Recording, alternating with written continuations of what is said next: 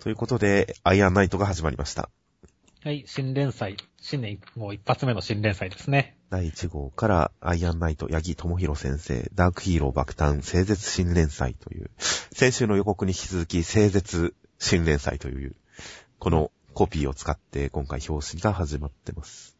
なかなか今回、表紙も、なんでしょうね、この色使い。うん。ちょっとアニメっぽい感じでいいですね。で、八木智弘先生、一応ちょっとネットで軽く検索をかけた範囲だと、ジャンプネクストに、まあ、受賞作が載ってデビュー。その後に、本誌のゴールドフューチャーカップ、2012年のゴールドフューチャーカップ近未来杯で、えー、ゴブリンナイトという、うんまあ、アイアンナイトの前身になるような作品を掲載して、本誌デビュー。その後、さらに、ジャンプがなんか今までに一回だけ出したジャンプバーサスというバトルモノ縛りの増刊。はいその増刊にアイアンナイトという、まあ同じタイトルの作品を掲載しまして、で、今回、そのアイアンナイトでついに連載開始という流れですね。まあ、本誌に掲載されたゴブリンナイトと、バーサスに掲載されたアイアンナイトは、とりあえず今回の連載作の、まあ、前身ということで、デザインとか、ダークな世界観などはかなりそのあたりから継承されているものだと思いますね。で、一応中身を見てみますと、まあ、平和な街、大崩壊。大崩壊。そして、えー世の中は進化した何か化け物たちで溢れ返り、その化け物の一人である主人公は人間としての自我を失って化け物の仲間入りしそうになるんですが、えー仲間たちとの友達との女の子、幼馴染との思い出を胸になんとか自我を取り戻して、その悪い化け物たちを倒して、そして人間を守るような、えーアイアンナイトになるのでしたといううん、第1話でした。まあ思った以上にダークな感じでしたね。そうですね。まあ、ジャンプで変身ヒーローものって意外と長らくなかったというか、昔、なんでしょうね、僕の中だと、あの、なんとか超人ペイントマンとか、はいはい。あの、あの、3色の色を、特殊な絵の具を体に塗ると、それぞれ違った能力が発揮されるという変身先生ものですとか。昔はたまに変身ヒーローものあった気がしますけど、なんか、はしばらく目立った作品ってなかった気がしますよね。えーっと、まあ、8は除きまして、えーっ いや、と、まあ、そうですね。うん、あの、なんでしょうね、ヌラリヒョンの孫とかですか？まあ、変身じゃないじゃないですか。ああ、あれは変身カテゴリーには入らないわけですね。僕の中では違いますね。ああ、じゃあとんでもラッキーマンとかですか？まさにですね。とは言っても、まあ、ジャンプってそんなに変身漫画ってもともとあったかって言われると、どうなんですかね。ウィングマンとかは、まあ、変身漫画ですけれども。そうですね。まあ、もともと少年漫画に必ずしも、常に居座るような、すごい一角を占めるようなジャンルかって言ったら、そうでもないんですからね。うん。なくてもやむなしという感じではあるんですが。まあ、でも変身ものにしてもだいぶね、あの、変化球というか、邪道雰囲気だけどねっていう。まあ、デビルマンとかの系譜を考えたら、ある種クラシックですらあるのかもしれませんけどね。うん。ということで、変身ヒーローものっていうとなかなか、なかなか、なんでしょうね、異能もの、超能力ものっていうのはあるんですが、やっぱり、はっきりと本人の形、姿形が変わって能力を発揮するっていうと、うーん、やっぱり、その点で言えば、ハチとアイアンなんていうか続けてくるっていうのは、すごい密度ですよね。まあ、狙いとしてはあるのかもしれませんね。次は変身が来るみたいな。これに関しては、あれ、サンデーもほら、ポケモンがへで変身したりとかしてましたから、あいろんな各種変身ものが来るという思ってる節はあるのかもしれませんね。そろそろその集会が来たのかもしれませんね。何週か遅れで。ということで本編に入っていきますけど、まあ何週か遅れでっていう印象が今スラッと出てくるぐらい、なんか、これは今の漫画なのかっていう衝撃があるんですけどね。はいはいはいはいはい。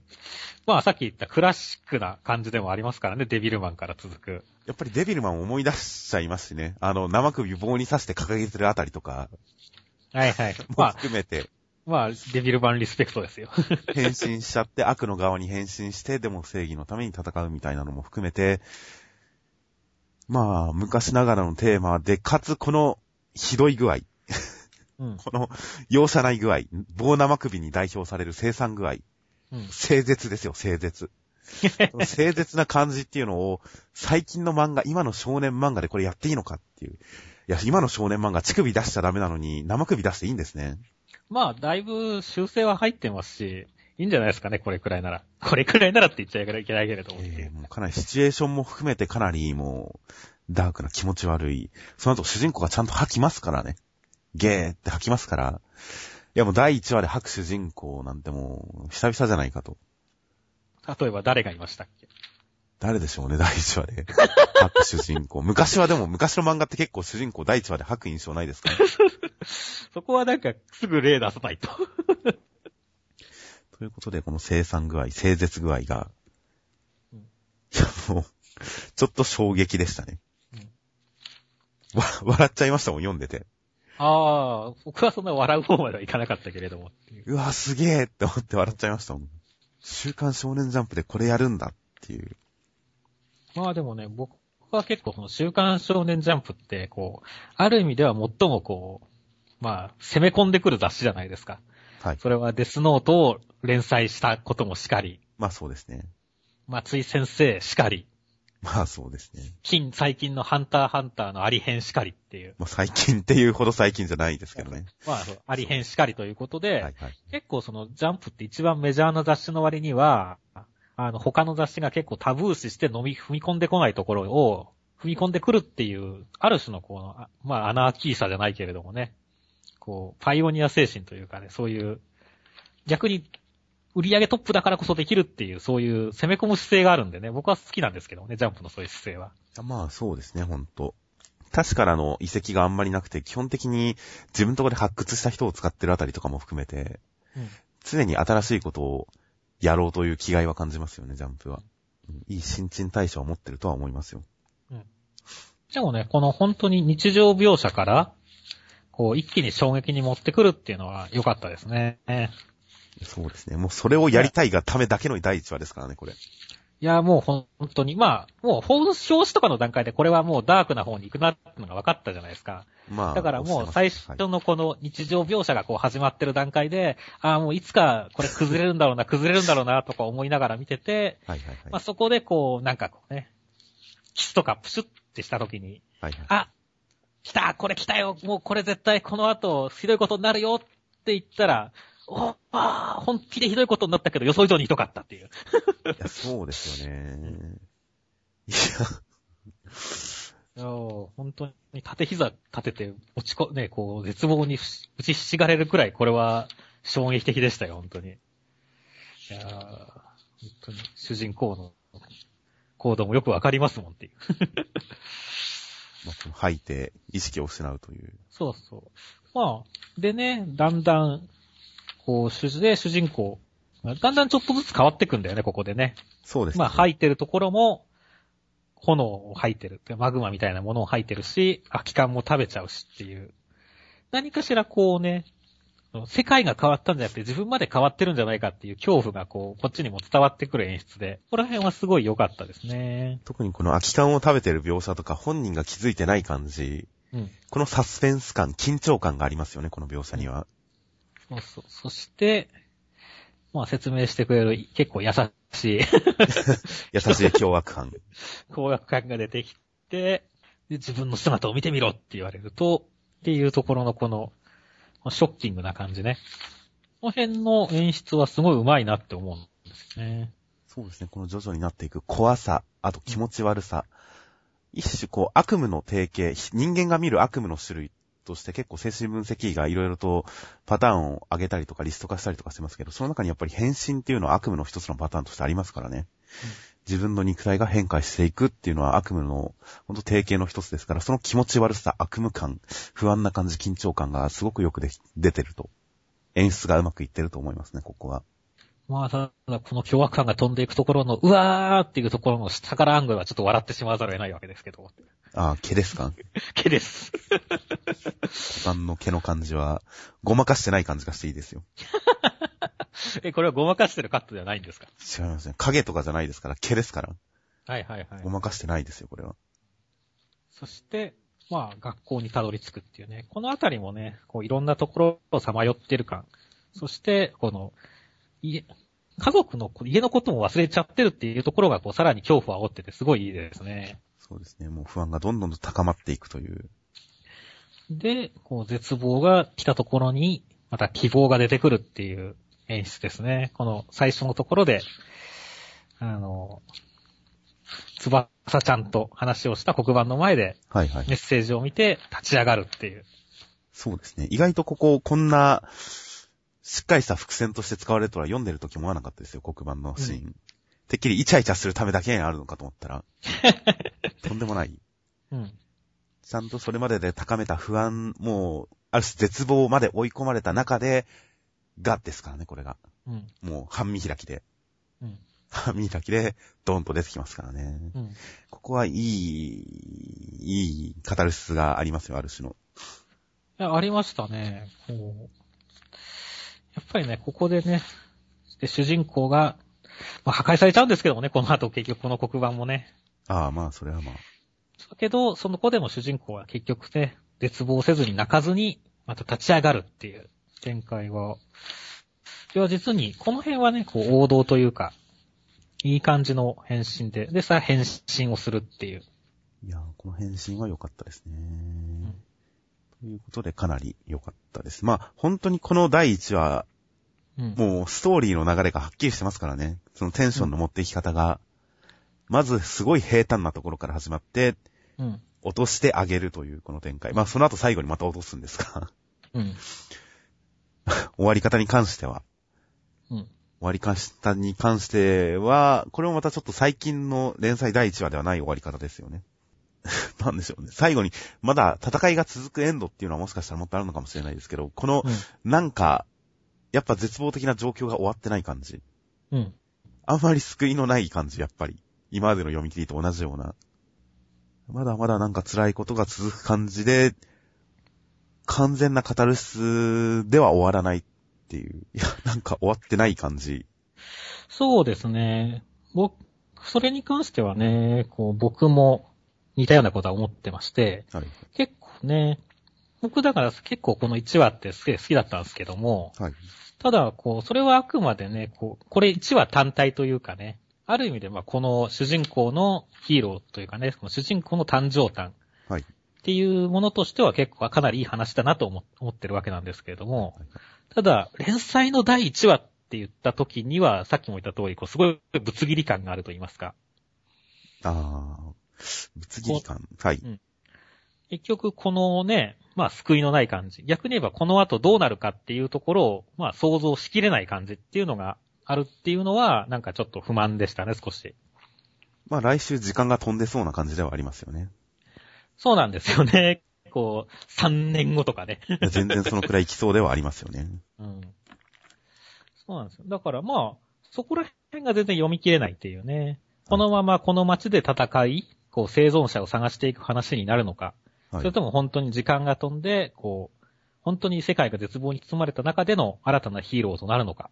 っていう、いろいろまあ想像はつくんですけれども、その辺の方向性がこう何も示されてないっていうのは、こうちょっとどうなんだろうなと思ったんですよね。なるほど。うん。まあ僕的には別段終わりは終わりで、これでいい読後感でしたけどね。うん。すっきりしないという。はいはいはい。すっきりしないという意味でいい終わり方だったと思いますけどね。そうですね。まあ、僕としてはね、やっぱ理想の第一話っていうと、ワンピースっていうのがありまして。ああ、まあ、あれは主人公の背景を1話で全部語った後に、これから先冒険に出るんだっていうラスト数ページがあるっていう感じじゃないですか。はいはい。これもだから、ある意味ではこの主人公の過去編としてのこのライズっていうのは、完成度がすごい高くていいと思うんですけども、はいで。も逆に言うと連載の第1話だからこそその後に続く、まあこの後の方向性が見えてくるような、なんか数ページないしね、こう新たなキャラクターの登場ないしっていう、なんか新たなこう次に繋がる伏線みたいなものがぜひ欲しかったんですね、と思いましたね。うーん、なるほど。まあ、ワンピースに例えると、やっぱり主人公が一応勝ったシーンがあるので、うん。勝ったシーンまでやってテンションを上げ切ったところで終わるっていう意味では、この先描写しようとすると、ちょっと逆に落ち着いエピローグ感がついちゃう感じはするんですけどね、うんこっちだと。はいはいはい。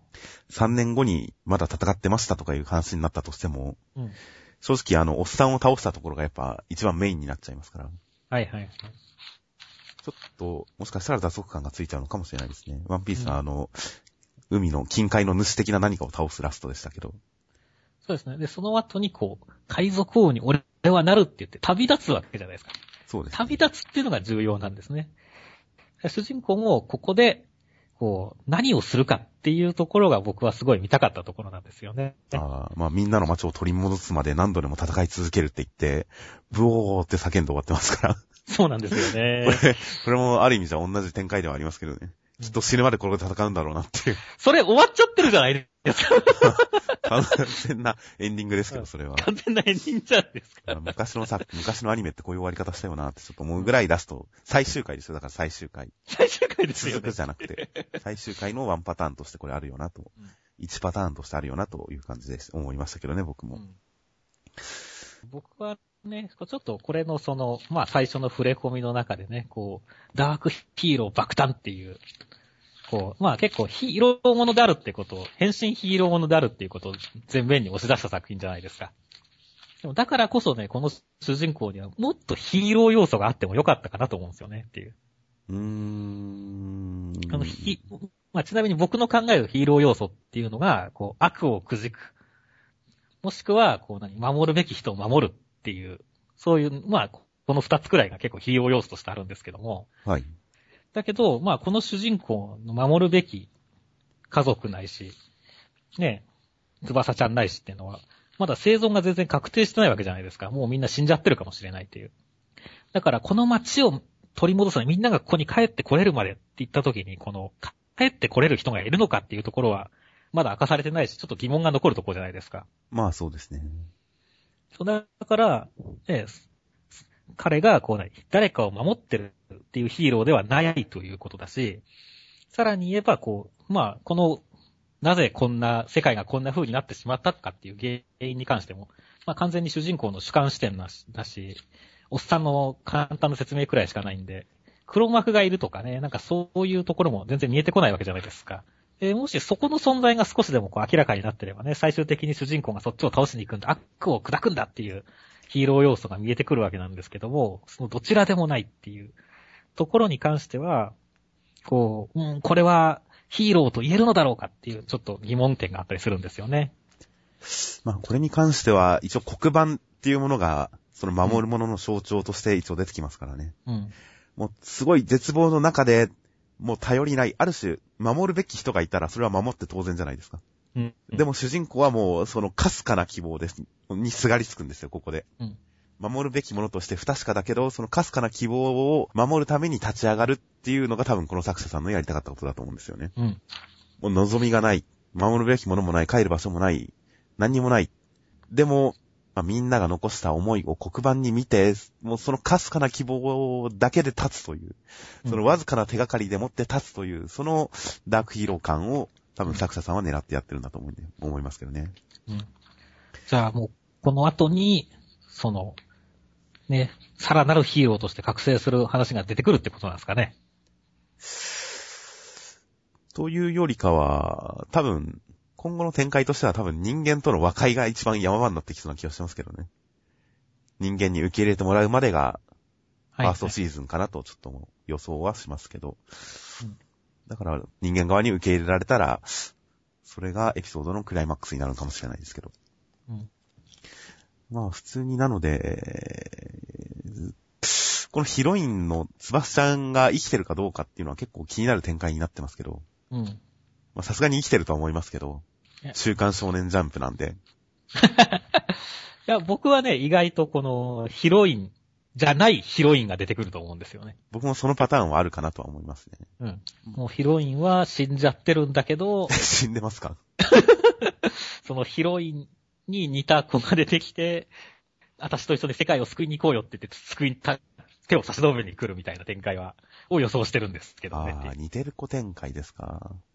確かにいなくはないかもしれませんけど、まあ、さすがに殺すのに関しては多分、編集さん含め、たとえ作者が殺したいって言っても周りの人が総出で止めると思うんですけど。はいはいはい。いや、でもここまでさ、残酷な世界を描き切ってるんだから、もっと行こうよっていう。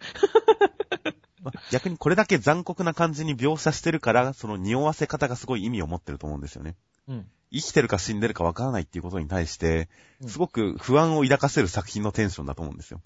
そうですね。死んでるんじゃないかな、本当にって思わせるっていうことには成功してると思うんで、とりあえずそこまでで成功で実際は死んでないと僕は読み切るんですけど、そこまで。はい、はい。そういう風に思ってるんですけど、うん今のところ。でもまあ、多分今後の展開ではやっぱり守るべきヒロインがどっかで出が出会うとは思うんですけどね。うん。まあでも今こうやって話しててもね、意外、意外とこう、この先の意見が全然一致しないっていうのはね、これがきっとだから、まあ成功してるというかね。あの、今後どうにでも面白くなれるってことなんだと思いますけどもねっていう。そうですね。まあ第1話でいろんな要素を配置するっていう意味では、ちゃんとドラマを組み立てられる分の材料は配置してありますからね、話の中に。だから今後いろいろ気になるところではありますね。まあまだ紹介会なんでね、まあ2回3回と続けていくに従ってね、どんどん面白さが上がってってくれることをね、期待してますね。そうですね。8の時も最初はなかなか読めなかったですからね、その先どうなるか。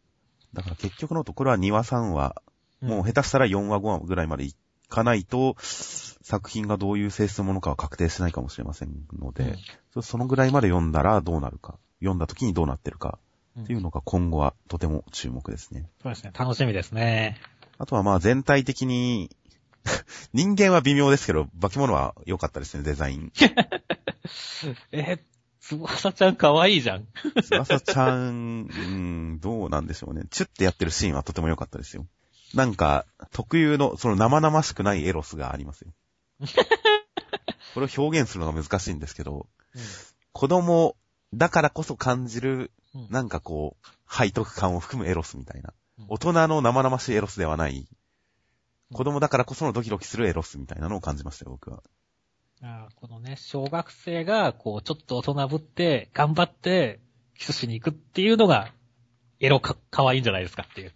小学生時代にこんな経験できてたら、多分俺の今のレベルは全然違うなっていう感じのエロスですよね。いや、子供の頃にこんな経験したかったな感のあるエロスですね、つまり。うん今したいわけじゃないですから。うん僕はちゃんと法に則って生きていますから、そんな小学生とどうこうなんてそんなことは思わないですが。思わないですか？でもまあ、小学生の頃にこんな経験してたら、素敵な人生を送れてただろうなっていう感じの、独特の、少年少女の独特のエロスを僕はここに感じましたね。はいはい。ということで、つばすちゃんは確かに可愛いんですが、可愛いんですが、はい。なんでしょうね。なんか、すごく漫画的なデフォルメの効いた目の大きい表情とかのバランスに結構不安感があるんですけどね、この人のね。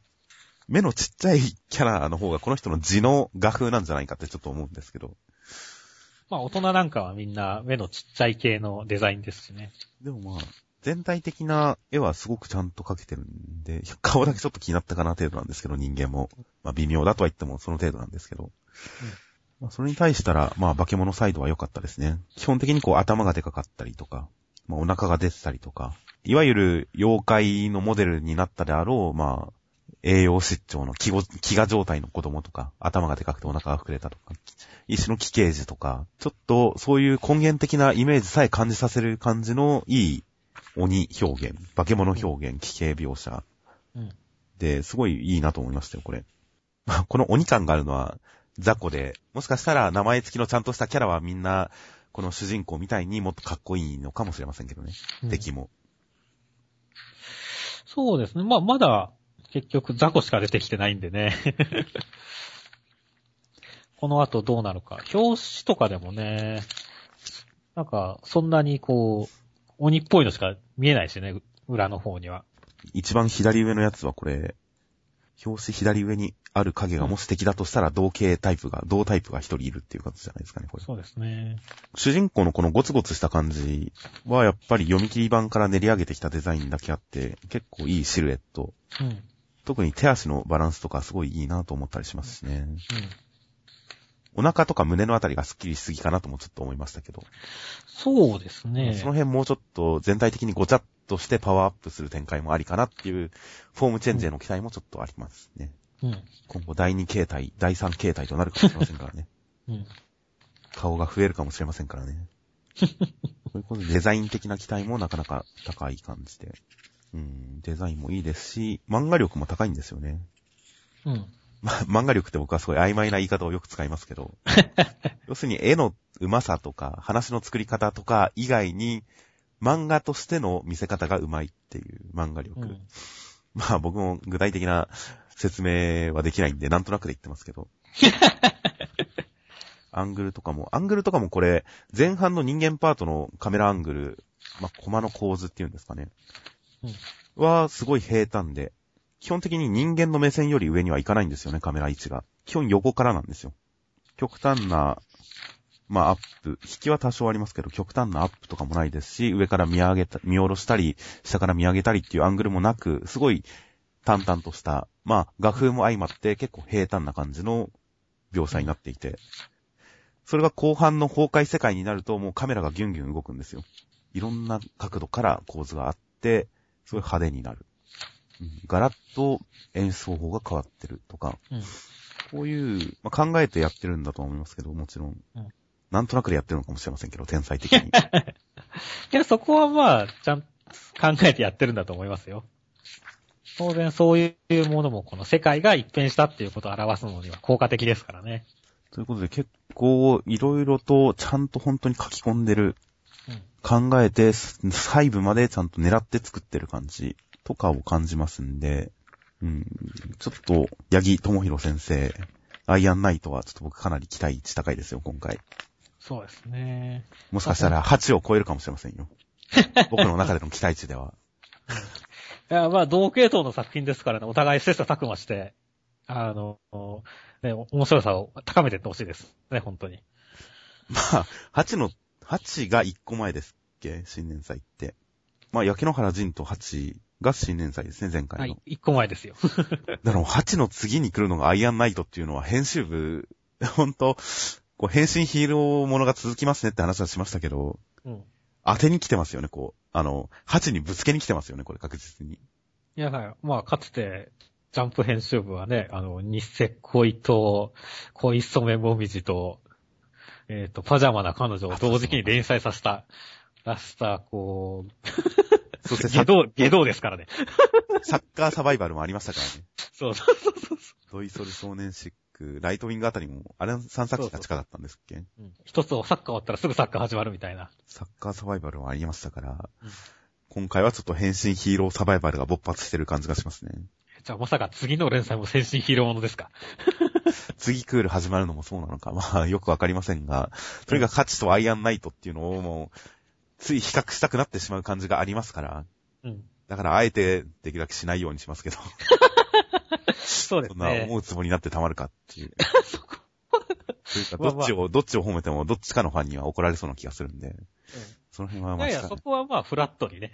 比較はせずにいきます そう。そうそう。面白く見ていけばいいんじゃないですかね。まあ、とにかくそれくらい期待値は高いと。あれ、すでに僕さっき比比較しちゃいましたね。してましたね、してましたね。まあ、今回限りで言えば8よりアイアンナイトの方が期待値高いかなっていう感じですかね。まあ僕はどっちも全然積み分けできると思うんで、あの、ぜひ両方とも頑張ってほしいですね。そうですね。まあ、もう一つついでにちょっと8との比較をしてしまうと、はいアイアンナイトはギャグ、コメディ、笑い、おふざけ、ボケの要素が、もうほんと今時の漫画としてはびっくりするぐらいないんですよね。うん。受けを取りに来てないという。これが、このまま行くのか、それとももうちょっと笑いの要素を盛り込むのか、っていうのにちょっと注目で。ある種これだけ笑いのない作品が週刊少年ジャンプでちゃんとやれていけるってなったらそれはすごいなって思いますから。その辺も注目したいと思ってます。そうですね。最近の漫画はどういうジャンルでも結構ギャグを入れますからね。その点、異色の道を突き進むこの作品がどうなるのか、大変気になっております。はい。ということで、アイアンナイト、意外と語るのは難しかった印象があります、僕の中で。そうですね。まあ、アイアンナイト、結構、まあ、どれだけダークなものが来るんだろうって言ったら思ったよりダークでびっくりした作品だったので、2話以降このテイスト続いたらいいなと思いながら、うん。いや、来週に対する期待はすごく高いうん。感じなので、ということで、アイアンナイトをこう、まあ、語って今、どういう結論に落ち着けようかと思いつつ、まあ、落ち着き方わかんないんで、じゃあここで終了します。はい。あ、本編はこの後更新します。ちゃんと本編もその他の作品を取り上げて更新します。以上です。はい。